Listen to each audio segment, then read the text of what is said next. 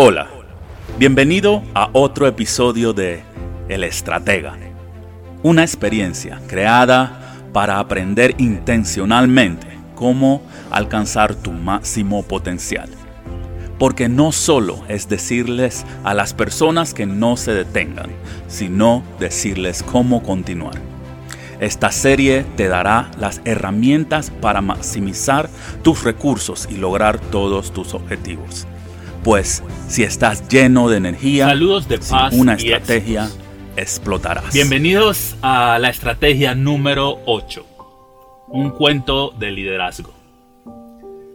La historia eh, nos ha enseñado que los más grandes acontecimientos de la humanidad han sido causados o tal vez llevados a cabo por personajes importantes con una capacidad sin precedentes para influir en la vida y las acciones de otras personas. A estas personas los llamamos líderes. Son personas con habilidades de influencia o similares. ¿Qué significa esto para nosotros? Bueno, pues nos dice que a falta de un líder intencional, activo y positivo, muchas de las cosas que hoy disfrutamos no existirían.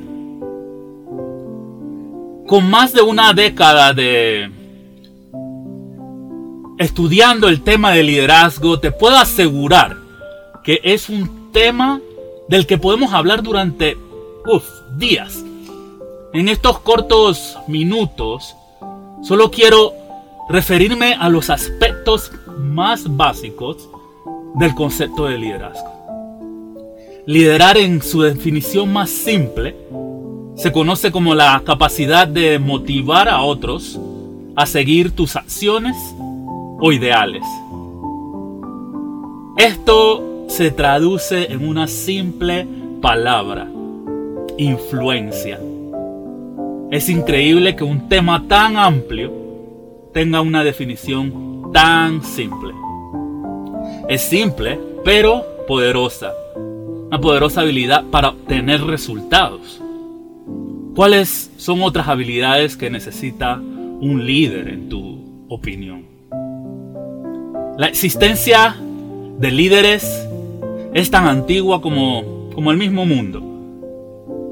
Pero el concepto de liderazgo como tal no apareció sino hasta los años 1800. Y este concepto fue analizado en todas las culturas antiguas que conocemos.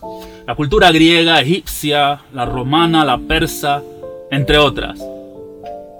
En sus propias expectativas y estándares, cada una de estas culturas tiene diferentes atributos y exigía diferentes cualidades de un líder.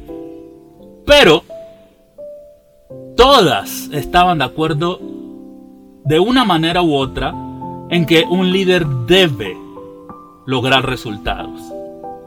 La expectativa más clara ahora es que los líderes son juzgados por los resultados que obtienen.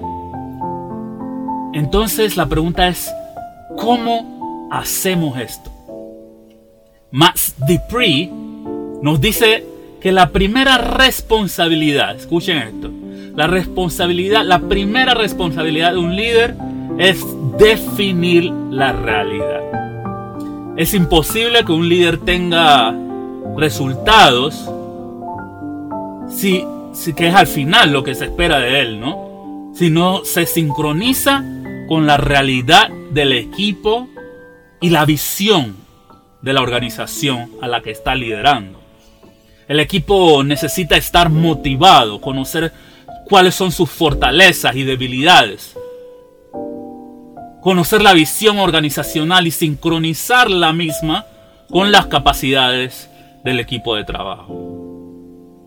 Ahora, debes saber que el secreto para alcanzar tu máximo potencial como líder está directamente relacionado con tu desarrollo personal intencional. Y ustedes saben que me encanta utilizar esa palabra intencional porque el concepto de intencionalidad es clave. La intencionalidad es la raíz del desarrollo, es la clave para iniciar una vida de abundancia basada en grandes habilidades del liderazgo. Es solo cuando entendemos esta filosofía, cuando la tenemos clara, la filosofía de intencionalidad, es que llegamos a crecer. Quiero compartirles rápidamente un ciclo, porque eh, eh, el liderazgo y el éxito tienen una cadena directamente relacionada. Hace unos años me encontraba yo dando una charla en una conferencia a, ejecutivos y empresarios. Le pedí a tres de ellos que me dieran su opinión sobre las características más importantes, una característica, la más importante, la que consideraban ellos más importante que debe tener un líder. El primero dijo que el líder debe ser resiliente. Otro me dijo que, que la capacidad de tomar decisiones es la más importante de un líder. Y el tercero dijo que un líder debe ser productivo. Como ven, hablamos de los resultados. Entonces, les pregunté que si pensaban que estas tres características eran necesarias para el éxito.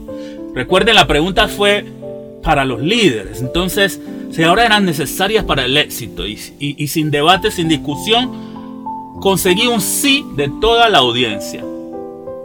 La lección es lo que quiero llevar con, esto es, la lección es que para tener éxito necesitas ser un buen líder. No sé si ustedes estarán de acuerdo, pero el ciclo te dice que, que para tener éxito necesitas habilidades de liderazgo, ¿verdad? Para ser un buen líder necesitas influir. Ya dijimos que una palabra que define el liderazgo es éxito. Entonces, para tener éxito, necesitas habilidades de liderazgo. Para ser un líder, necesitas capacidad de influencia. Pero para influenciar, debes demostrar tu interés genuino en las personas, en el equipo. Porque no es más preciso cuando Theodore Roosevelt afirmó que a nadie le interesa cuánto sabes hasta que saben cuánto te interesan.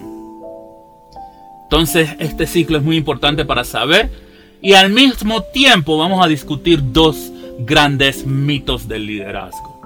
El número uno dice que los líderes nacen. Yo te digo a ti, y como te, como te decía al principio, después de 10 años, más de 10 años de estudiar liderazgo, los líderes no nacen, se hacen me gustaría que escribas tres habilidades que en tu opinión un buen líder debe tener y te digas a ti mismo al final de escribirla si puedes o no hacer crecer estas habilidades en ti.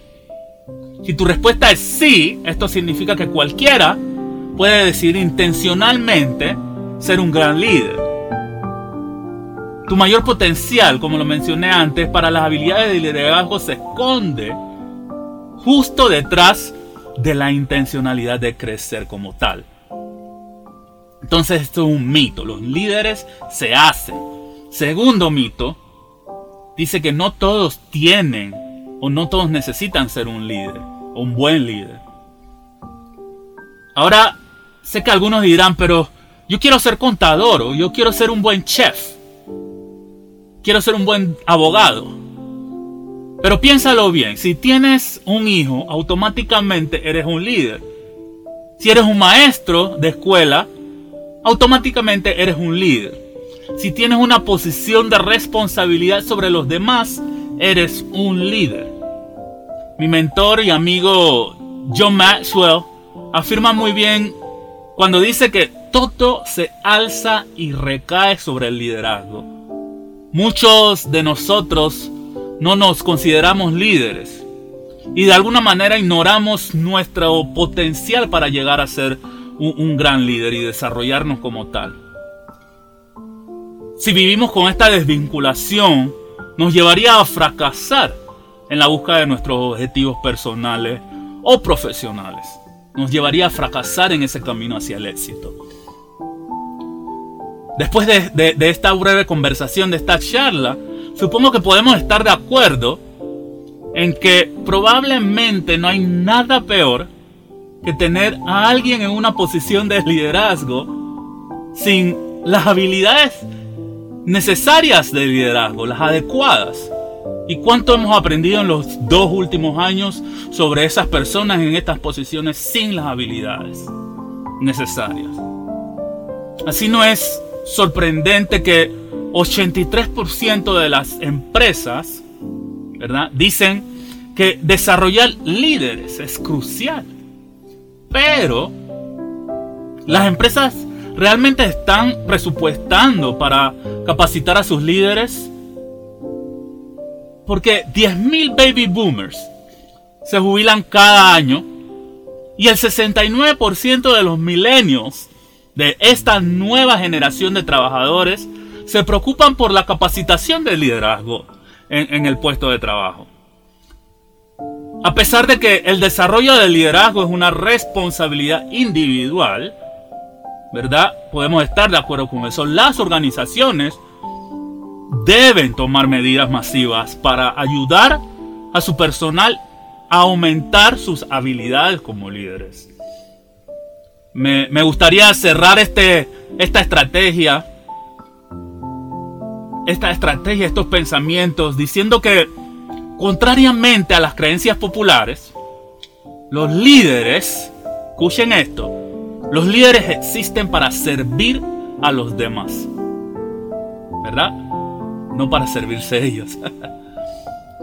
El expresidente de los Estados Unidos, John Fitzgerald Kennedy, lo dice mejor que yo cuando dijo esto. No te preguntes lo que tu país puede hacer por ti. Pregunta lo que puedes hacer tú por tu país. En el mismo concepto, el señor Jim Rohn dice, encuentra la manera de servir a muchos, porque el servicio a muchos conduce a la grandeza. Sé hoy el líder que pide tu ambiente, que pide tu entorno, el líder que necesita esa sociedad que depende de ti. Hasta la próxima estrategia.